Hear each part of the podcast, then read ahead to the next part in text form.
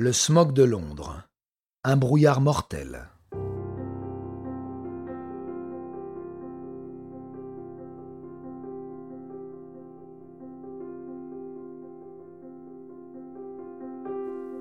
Interprétation Patrick Blandin.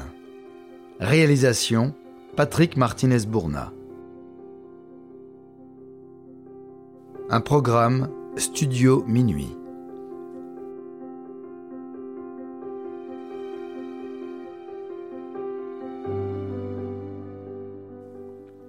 À l'origine de l'anglicisme smog, on retrouve deux termes mélangés smoke, la fumée, et fog, le brouillard. On doit ce néologisme au docteur Henri-Antoine Desveux, qu'il emploie dans l'un de ses articles censés alerter le Congrès de la santé publique en 1905. Car si Londres, traversée par la Tamise et entourée de marais, a l'habitude depuis belle lurette d'être enveloppée par la brume, la révolution industrielle ne va certainement pas aider à éclaircir l'horizon. Véritable berceau de toutes les inventions majeures dans le textile, la sidérurgie et les transports, l'Angleterre compte un tour d'avance sur ses voisins. Doté en plus d'un sous-sol riche en charbon, le pays n'a aucun mal à faire fleurir des usines autour de sa capitale et à les alimenter en continu. Les quantités astronomiques de fumée produites se mêlent alors au traditionnel brouillard londonien, qui n'en finit plus d'envahir la ville. Le tableau n'est pas dénué de charme, inspire même de nombreux écrivains et peintres du XIXe siècle. Mais il ne faut pas oublier que derrière sa beauté, le smog peut s'avérer redoutable. Il lui suffit parfois d'un seul week-end pour emporter avec lui la vie de dizaines de milliers de personnes.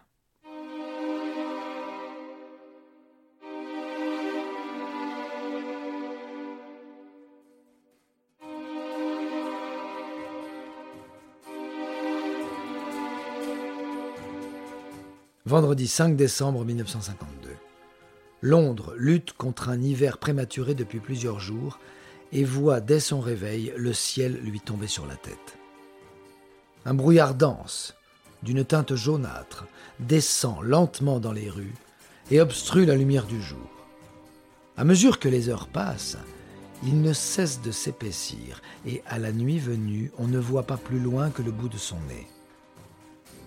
Au risque de se répéter, ces conditions climatiques ô combien délicieuses font partie intégrante du quotidien des Londoniens. Aussi, ne s'alarment-ils pas immédiatement Le dramaturge français Henri Monnier l'avait bien compris. Sans doute traumatisé par son séjour de l'autre côté de la Manche, il écrivit en 1852 Londres est une ville de brouillard et de charbon de terre. Au bout de huit jours, une chemise n'y est plus mettable. Soit. Il n'y a donc pas lieu de s'inquiéter pour le moment. Toujours est-il que le lendemain, la brume n'a pas bougé d'un iota. Pire encore, elle s'intensifie. Dans la banlieue sud, une équipe d'ouvriers travaillant sur un chemin de fer a été surprise par un train et l'un d'entre eux n'a pas survécu à la rencontre inopinée. Les automobilistes, eux, ont le nez collé au pare-brise se fit à la faible lueur de leurs phares ou doivent compter sur des policiers cantonnés à réguler la circulation. Ils ont beau avoir dans les mains des torches enflammées, ils ne parviennent pas à empêcher de nombreux accidents. Fatalement, le trafic encombré ralentit les camions de pompiers ou les ambulances, des blessés succombent et des maisons entières brûlent avant qu'ils ne puissent arriver à destination. Même combat sur le trottoir, où les passants avancent péniblement de lampadaire en lampadaire. Une odeur persistante de soufre dans l'air devenu irrespirable les contraint à porter des masques de fortune. Et il est inutile de chercher à s'abriter dans la première boutique croisée, le brouillard s'infiltre partout, dans les cinémas, dans les restaurants et même dans le métro, seul moyen de transport jusqu'ici épargné par la météo. Au soir du deuxième jour, les habitants capitulent enfin et restent calfeutrés chez eux. La voie publique est complètement déserte. Les monuments disparaissent les uns après les autres. Le palais de Westminster au bord de la Tamise, la tour de Londres, le Tower Bridge. Le smog gourmand engloutit tous les repères de la ville. Dimanche 7 décembre. Toujours aucune amélioration notable. Personne n'ose mettre un pied dehors et de toute façon, il n'y a plus grand-chose à y faire. Faute de visibilité, les théâtres ont annulé leurs représentations. Toutes les rencontres sportives ont été reportées. Les avions ne quittent pas le tarmac et les avenues sont jonchées de véhicules abandonnés, leurs propriétaires ayant préféré finir le trajet à pied. Seul le crime semble se réjouir de la situation. Les cambrioleurs, pickpockets et braqueurs en tout genre prennent un malin plaisir à commettre leurs méfaits en toute impunité avant de s'évanouir dans la brume ni vu ni connu. Tandis que la police croule sous les plaintes, les hôpitaux sont assaillis par les premières victimes du smog. On y admet plus de 150 000 personnes. Des personnes âgées, des enfants atteints d'insuffisance respiratoire et les plus démunis qui vivent dans des taudis insalubres et qui n'ont pas les moyens de se protéger des particules fines s'immisçant dans le moindre recoin. Les humains ne sont pas les seuls à être affectés. Dans le ciel, des nuées d'oiseaux suffoquent, tombent en chute libre ou s'écrasent sur les parois des buildings. Dans les fermes et exploitations en périphérie, les bovins tombent eux aussi comme des mouches. Un correspondant du journal Le Monde rapporte même qu'un agriculteur fait porter à ses bêtes des masques trempés dans l'eucalyptus et le whisky. Un mélange pour le moins audacieux, offrant toutefois la garantie de passer une fin de week-end dans l'insouciance de l'ivresse. Lundi 8 décembre. Londres est plus que jamais au point mort. Le taux d'absentéisme au travail bat des records, les écoles sont fermées, la population est confinée jusqu'à nouvel ordre, et il n'existe aucun moyen de se déplacer sans risquer d'y laisser sa peau. Voilà soixante-douze heures que le brouillard s'est abattu sur la ville désemparée au plus haut point. Élisabeth II, âgée de 26 ans sur le trône depuis la mort de George VI le 6 février 1952, fait face à la première crise de son règne. Impuissante, elle ne peut que se rendre au chevet des malades et apporter un soutien sans faille à son peuple. Un effort louable, dont le Premier ministre Winston Churchill ne s'encombre guère, plus concerné par le réarmement du pays et le mouvement insurrectionnel du Kenya contre les colonies britanniques par une vulgaire purée de poids.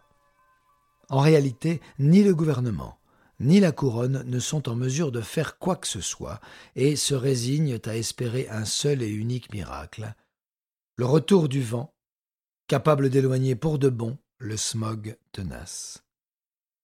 Leurs vœux sont exaucés au petit matin du mardi 9 décembre 1952. Une brise salvatrice dissipe petit à petit le brouillard et lève le voile sur un bilan terrible. Quatre mille décès recensés en cinq jours.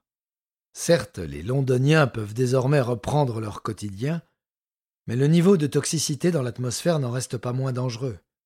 Jusqu'à la fin de l'année, seront déclarés environ 8000 cas de bronchite, pneumonie et autres troubles dus aux séquelles du smog, amenant le nombre total de morts à 12 000.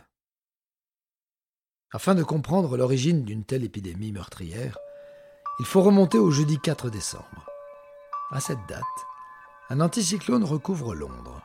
Autrement dit, une couche d'air très froid est bloquée par une couche d'air chaud sévissant au-dessus, ce qui a pour effet de faire brutalement baisser la température. Les habitants n'ont eu d'autre choix que de se réchauffer à l'aide de leurs poêles. Cette surconsommation de charbon associée à celle des usines de la ville a contribué à produire une quantité affolante de fumée venant garnir le brouillard iconique de la région. En résulte la concentration d'une brume toxique, riche en dioxyde de soufre, prisonnière d'un dôme invisible et privée d'un vent qui aurait pu d'emblée disperser le gaz polluant. Si déplorable soit-il, l'épisode a au moins eu le mérite de sensibiliser les autorités quant au danger de la pollution sur la santé de ses citoyens. En 1956, le Parlement adopte le Clean Air Act, une loi visant à améliorer la qualité de l'air en milieu urbain, ainsi qu'à interdire l'émanation de fumée noire et des microparticules de carbone. Si cette législation a pu inspirer d'autres gouvernements avec le temps, de nombreux pays comme la Chine sont actuellement en train de vivre le même enfer que Londres et son grand smog de 1952, à la différence près qu'aujourd'hui, il faut ajouter au soufre l'ammoniac émis par les engrais et les nombreux véhicules en circulation. Si le dramaturge Henri Monnier était encore en vie, sans doute aurait-il pu décliner son mot d'esprit dans bien des langues. Qu'il voyage à Otan, Los Angeles, New Delhi, combien de jours peuvent s'écouler avant que sa chemise ne soit bonne à jeter?